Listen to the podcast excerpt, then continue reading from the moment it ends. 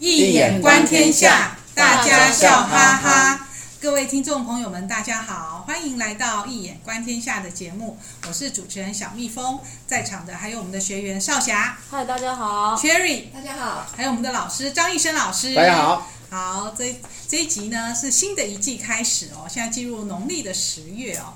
这一季呢，我们的节目仍然会从哲学、心理学、文学相关的人物文本取材。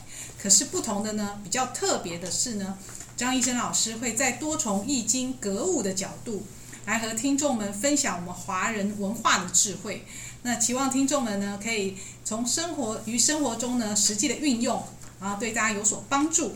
那今天呢，就由少侠来我们打第一 打头阵。少侠对，少侠要介绍金庸的亲戚。徐志摩，这是什么？金庸的亲戚。对啊，吓一跳，以为他是那个，他是金那个武侠小说作家金庸的表哥啊。然后他的笔名其中有一个叫云中鹤，也曾经是那个金庸书里面四大恶人，就是有一个叫云中鹤。啊，然后金庸把他怎么把他写成？这谁恶人呢？这么这么样完美的诗人。对，他是中国著名的新月派的现代诗人、散文学家。然后其实他们家蛮富裕的，然后他曾经在留学英国。他一生啊是追求爱、自由跟美，这个是胡适，胡适说他的，说他一生追求是这个。那其实最被人家津津乐道的就是他的一生经历的几个女人啊。其实他跟张幼仪结婚的时候是奉家里家里的那个嘛，家里家里帮他找的结婚对象。那个时候徐志摩十八才十八岁，然后张幼仪才十五岁。然后听说呢，张幼仪为了嫁进他家，还改了八字，可是其实结果也也不好嘛。那张幼仪，因为张幼仪看起来就土土，你们看她照片呐、啊，她就不是胡适喜欢那种，然后看起来好像也没什么，没什么胡适欣赏的那样的文艺的文化啊啊！徐志摩讲错了，徐志摩那个张幼仪不是徐志摩喜欢的那种对象，所以。他后来认识林徽因的时候，他就想要跟张幼仪离婚。那那，然后他就逼着张幼仪离婚。虽然他那时候已经怀着第二个小孩，其实他们已经有生第一个小孩，可是那时候他逼他离婚的时候，他正怀着第二个小孩。然后后来他他逼他离婚成功以后，他想要去追求林徽因，可是他其实并没有追求到，因为林徽因就跟梁思成结婚了嘛。然后他跟梁思成结婚以后，只好。徐志摩他就去追求他的好朋友王根的老婆，本来只是朋友，那最后竟然他们两个就互相看对眼了，就变成陆小曼跟王根离婚，然后跟徐志摩结婚。然后结虽然他跟徐志摩因为陆小曼花费很大，大手大脚，徐志摩为了养他就要兼三个学校的那个工作。教职，然后最最后我们大家其实最惋惜的就是他为了去听林徽因的演讲，他就后来飞机失事，在他英年早逝，三十六岁就这么走了。那其实第一个想要问老师的问题是，徐志摩的八字啊，因为这么奇特的人，又这么这么有才华，然后人生又这么的丰富，经历这么丰富，我们想要问说他的八字啊，网络上有两种，一个是丙申年辛丑月癸酉日嘛。前面三个，然后有有一说是他的石柱是丁巳，那有一说石柱是辛酉，那到底是这两个八字哪一个才是对的？嗯，好，这倒是啊、比较特殊的问题。不过呢，这个徐志摩这么样伟大的诗人，可以说是五四时代最有才华的这样的一个作家，呃。他被胡适讲成一生追求爱、自由跟美，对。可是，在我们少侠讲的时候，听起来好像是跟他好像不太搭嘎。这个是，这个是很有意思的。就说，呃，徐志摩本身其实他基本上崇尚是浪漫主义的追求，他一生追求所谓的追求爱、自由跟美，就比较像是这个雪莱。跟拜伦跟济慈的组合，所以他是集他们三浪漫主义、英国浪漫主义三大精神总合体，这么样完美的一个作家啊，所以我们谈他的时候，应该某种从从那个层次上的一种尊重啊。不过，当然你从现实面去看他，那是另外一个啊。这少侠从现实面去去提他也是不错。那我们就会看到每一个人的生命其实是非常复杂的。那看你要从什么角度去看他，你从现实面去看他，你从理想面去看他，你从境界面去看他，其实是不太一样的东西。不过，少侠刚刚问的问题是说，那么他到底哪一个才是他的八字？那么徐志摩的八字呢？呃，时辰的部分是，一般来讲他是，呃一他生于，呃一八九七年一月十五号，所以他的年月日，丙申年辛丑月癸酉日。但是时辰呢有有有不同的看法，有人认为它是丁是事实，对不对？对。那另外一个人认为它是什么？辛酉。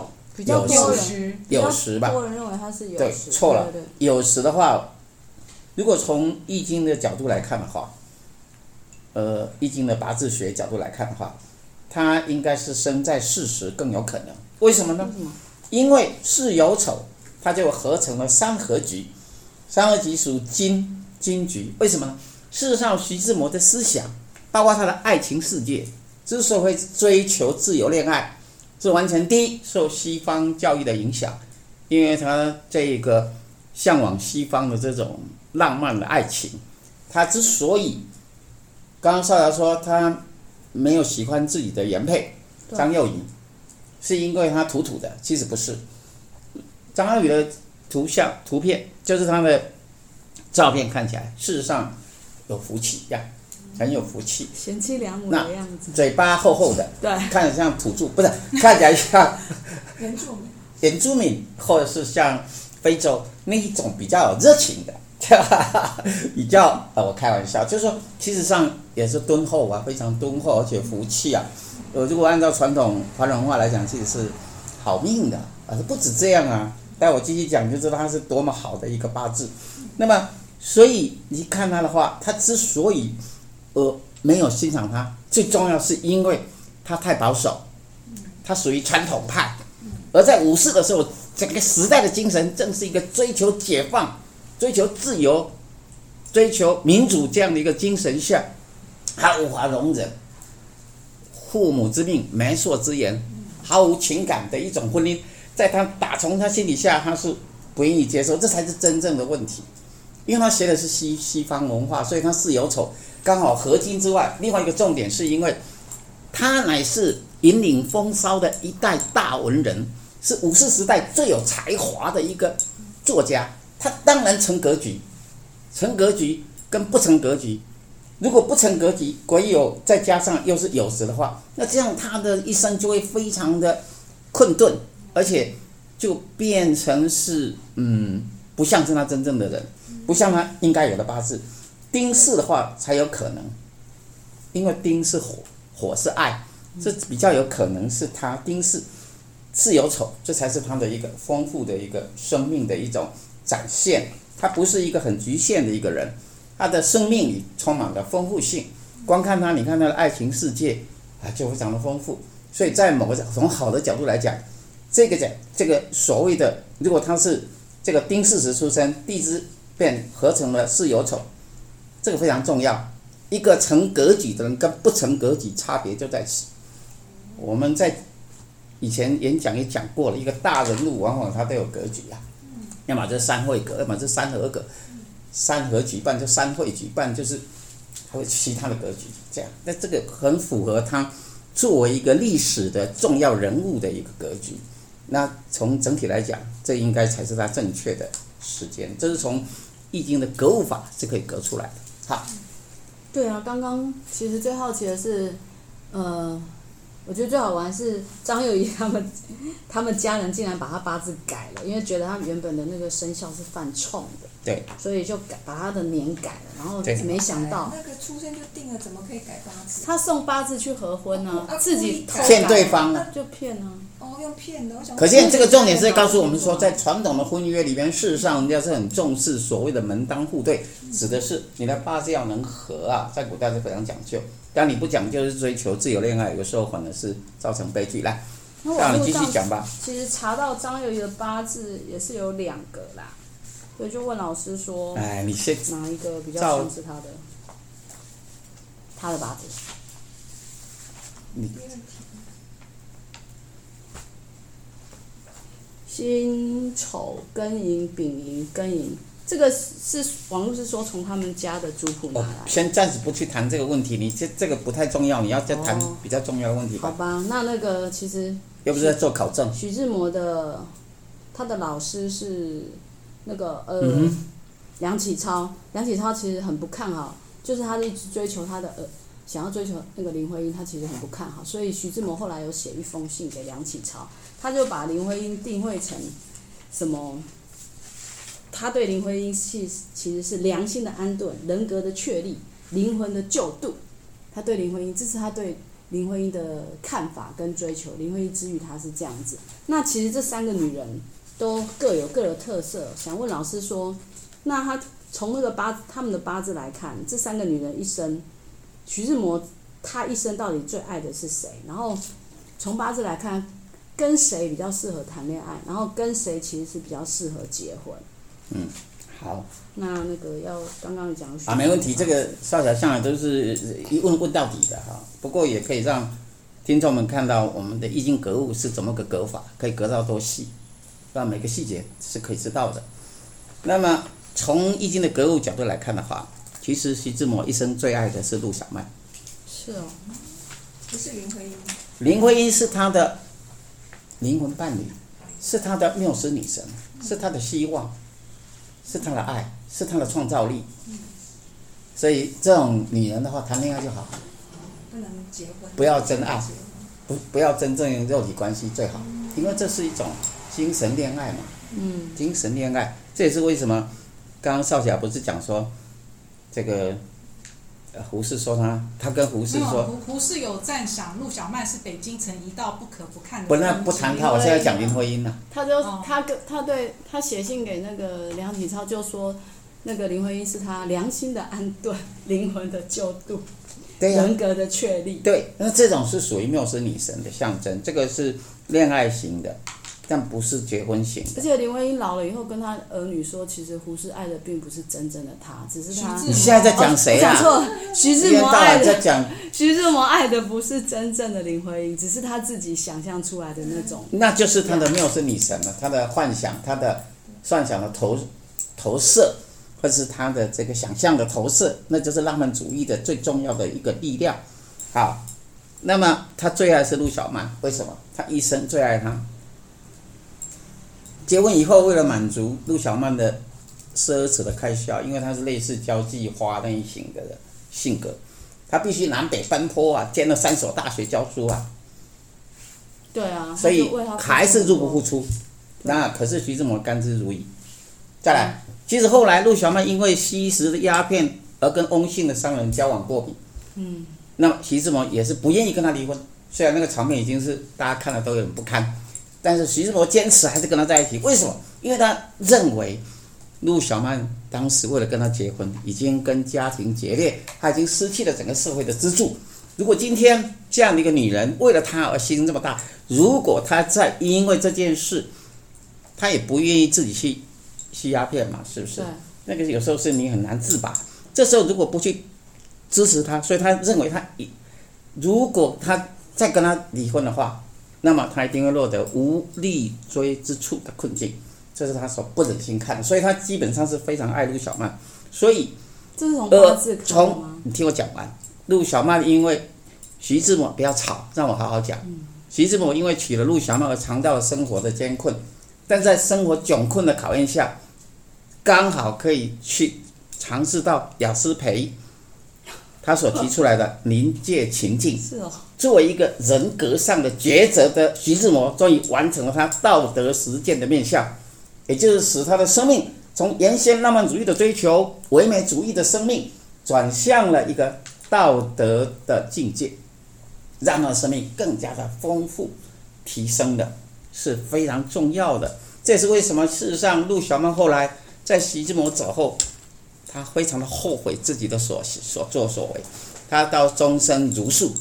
呃，只穿白色的衣服，而且是修行，而且也做了非常多的，就是说对那个徐志摩的追忆或者是一些著作，是也可以看得出来，跟他的一种情来整理他所有的著作，这个就是可以看得出来，事实上他的最爱的部分，其最爱的女人其实是陆小曼。那么林徽因是他的呃精神上的想象空的那个对象，这只是最适合谈恋爱。那最适合结婚的，其实事实上是张幼仪啊。对啊，张幼仪对他多好啊！连他最后的他，他离他离开世界以后，他他在台湾十几也是张幼仪帮他弄的，然后也是张幼仪帮他照顾他的双亲，哎，对徐志摩那么好，然后他却可以离婚的时候，张幼仪也很可怜啊，他竟然就忍心跟他离婚，然后不忍心跟陆小曼离婚，那这样子。这八字到底有什么结构？会竟然会这么的？从现实的情况来看，张幼仪她的娘家是可以靠的啦，因为张幼仪她她哥哥她她哥是他是张君迈啊，对，就是超级大人物的。对啊，所以以家庭来看，张幼仪如果没有徐志摩来。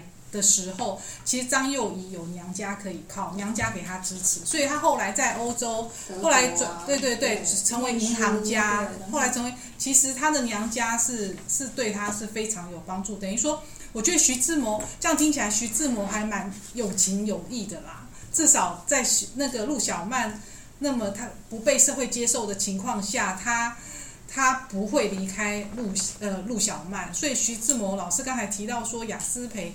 让呃，就是说徐志摩体会到什么临界情境，所以完成道德的从美学提升到道德。张从美学张幼仪跟徐志摩的关系，他们一个是这个，我是要提要看一下张宇的八字嘛？对，其他有两种哎。张宇的八字也是两个。好，不要不要管他了。他们两个，一个是两个刚好是成为正财了，就是刚好是张幼仪就是徐志摩的正财，也就是正配的老婆，而且是出身名门，这样。所以正配哦，财富。而且对，而且他是财神转世的，因为他的八字里边是辛丑庚寅丙寅庚寅。然后还有另外一个是己亥丁丑壬寅，有这两种。哎，己亥丁丑壬寅这个是从他的出生年月日抓的，这没有时间。因为刚刚有讲过嘛，说他的八字有造假，所以我们就找了两种，不知道哪一个比较准。另外一个是辛丑庚寅丙寅庚寅。对，丁丑丁丑辛丑庚寅丙寅庚寅。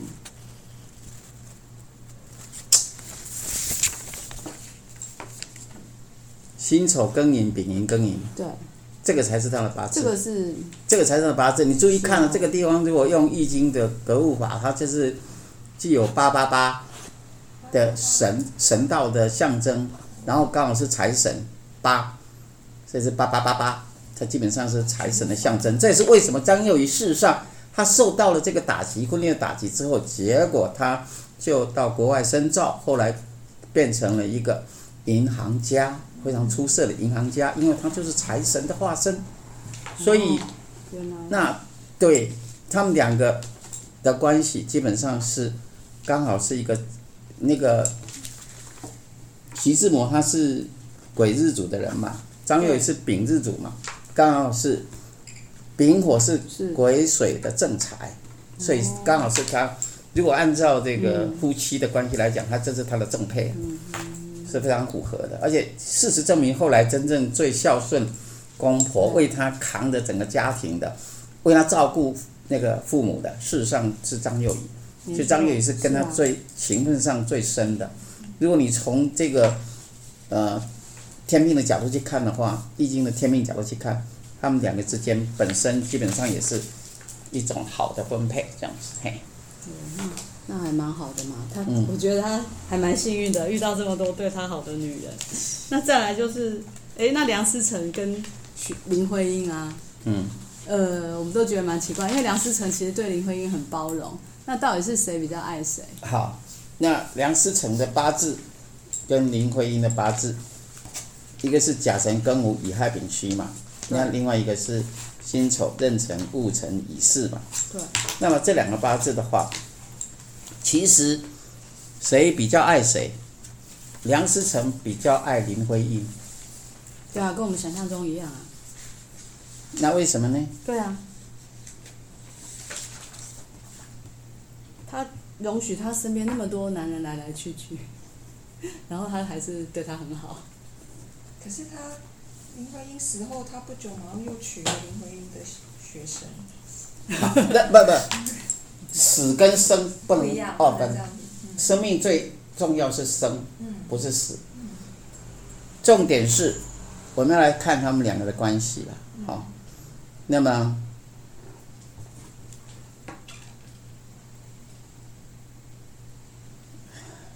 他们两个，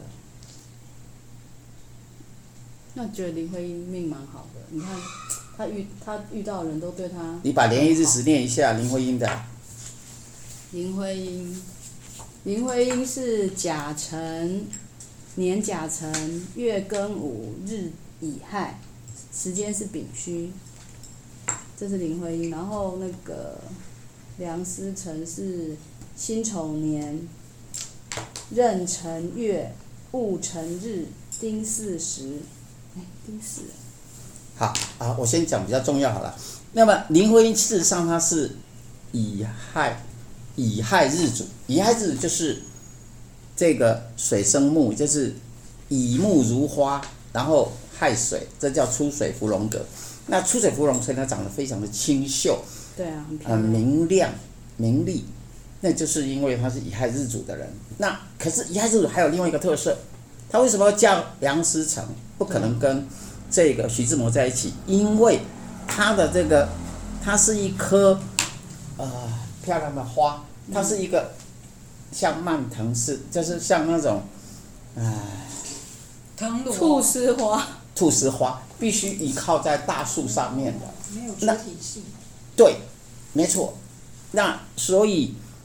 林徽因是没有主体的人，他必须要仰赖外在的世界，而且必须要是一个非常稳固、非常有坚强实力的那样的一个家庭当中，而这个徐志摩是没办法给他。徐志摩自己本身漂泊、漂偏了哈，漂泊，然后他基本上就是一个呃起起伏伏的生命，不是可以给林徽因安顿的那种感觉。所以林徽因在跟徐志摩的。那个分别的信里边，就是跟就写的好像是说，摩，你知道我向来是无法去承受外面世界的风风雨雨，这很明显，果真是菟丝花，就是因为他是乙亥日主的人，所以他选择嫁给了这个梁思成，他的父亲是这个梁启超这样的一个世家，成为一个世家的少奶奶，这有他的。原因的这样子，就是因为这个缘故，这样。哦，哇，原来原来其实我们这这样子听起来，其实每个人的选择啊，其实跟那个当出生时的一个一个带来的 DNA 吧，天时地天干地支就是天时，好，那时候的天时天地给我们的这些时间就。很有关系耶，就跟我们人的选择其实不不只是这样。我刚刚我再补充一下，林徽因她变成她是一个，呃，天命卦是火地进，没有主体性，他重视别人的眼光，所以他后来成为了所谓的啊、呃，类似一郎的方式，类似古代的沙龙，类似这个西方的沙沙龙的那个女主人，那经常有很多男人围绕其中，他就变成是一个。众星拱月，那跟他是火地进的特特色，他必须是自己没有主体性，都观察别人对他的评价，来找到自己，了解自己，这是他的一种特色。那当然我们要补充的就是，梁思成跟林徽因的爱情其实是非常的重要，因为他们两人为整个华人写下了第一部的中国建筑史。对，而且林徽因不止这样，他也写了中国风水。所以他基本上也是相当有卓越成就的一个人。对啊。那么，因此我们要不能光就一些呃负面的角度来看待这个事情。那除此之外，我个人的评价，我对徐志摩的评价，我认为他是华人当中，甚至于有机会可以媲美西方浪漫主义诗人的。我以前演讲都讲过了，他的所谓的他的意象，像那些再别康桥，你拿他的代表作看一看，他所书写的这种呃诗词，他的诗啊，他里面所用的一个诗的意象，他的语言的这一种灵活度，他的意象的丰富性。他的浪漫的想象，他对于自由、对真理、对爱的这样的一个追求的那种 passion、那种热情或者激情，事实上是把整个武士的这种革命精神在某个层次也把它给彰显开来，是我觉得是非常了不起的一种成就。那除此之外，我们要去再注意看到的是，面对婚姻的时候，呃，很多人都会以为西方的这都非常的好，那华人这不好。事实上，两者都有它的好。在整个精神层面，或许西方可以鼓舞，呃，人们去勇敢的追求自己的爱情。可是，在选择婚姻的时候，爱情跟婚姻要把它分两种来看。爱情是爱情，婚姻是婚姻。婚姻是一个长久的，要爱情是一种能量的，嗯迸迸发，两种激情的迸发，或是一个化学的 chemistry。可是。婚姻是一个持久性的东西，在你在思考的时候，必须回到自己的华人文化来好好来思维，用什么？要用我们的易经格物方式，你可以看得精准，不至于都会知道谁爱谁，谁才是谁恋爱的好对象，谁是谁婚姻的好对象，在其中会遇到什么问题，事实上都可以从中离出。这就是，但如果年轻人自以为自己很厉害，那当然就。哎，相冲的时候就是一种最大力量，也就是不好的时候你很容易。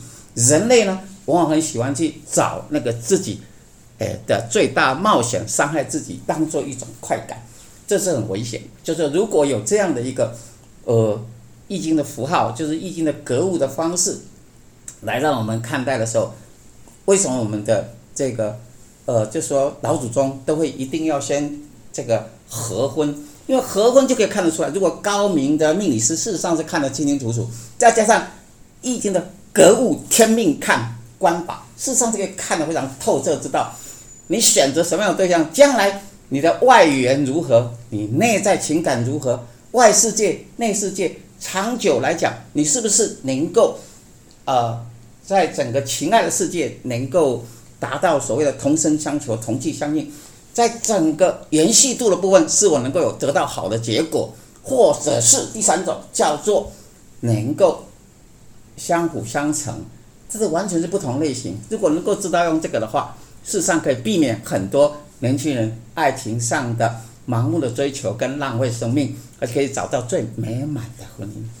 啊，老师刚才讲的好精彩哦，让我联想到，我觉得爱情好像电光火石啊，就像徐志摩，他就是想要追求那种刹那间在那交汇时互放的光芒，对啊，然后就触电，然后婚姻就好像是一坛酒啊，然后要越陈越香，可是它不是，它它它不要成为酒，它要绽放在天空中。那我们你看，像徐志摩的故事，一直让人家。我们 EP 三十九集啊，有谈到四大名媛中谁是大才子，徐志摩的智慧女神。对，大家有兴趣可以再回去看三十九集。对啊，所以说真的是，所以徐志摩他的光芒啊，其实那么多年之后，他的那个才气啊，就像老师讲，他的诗啊，其实可以媲美英国那时候的大呃浪漫主义的诗人，他的才气是多么的，然后也是因为他这么，他他这么对于爱情的这种追求。所以让后世一不断的传颂，这样谈他哦。那今天我们这样的节目，然后呃的一个方向呢，也欢迎大家呃填写我们呃，就是说欢迎大家给我们回馈。然后呢，喜欢我们节目的朋友呢，请订阅我们的节目，也帮我们分享节目资讯。那我们之所以会呃。做这种应用的方式呢，是我们张一生老师呢有一本新书《易经符号诠释学：当代华人格物的理论与实践》，让大家知道易经符号诠释学不是只是一门学问，它是可以应用在我们日常生活当中。如果您要你要面临一些问题，想要做选择的时候，我们该如何的选择，如何的判断？那当然你要成为那是。刹那间的光芒，那也是你的选择，就是你自己。可是，可是，其实我这样听起来，就是跟每个人自己的 DNA 真的关系很大，哈。那，那，呃。所以，那我呃，所以欢迎朋友们给我们回馈，然后而且我们每个月呢也会举办精彩的实体讲座，那请朋友们记得填写节目资讯里面的 EDM 的订阅连接，然后我们的讲座资讯就会发送给你。那今天我们的节目呢就到这里结束，非常感谢大家收听，也感谢少霞、Cherry 还有张医生老师的参与，我们下次见喽，拜拜。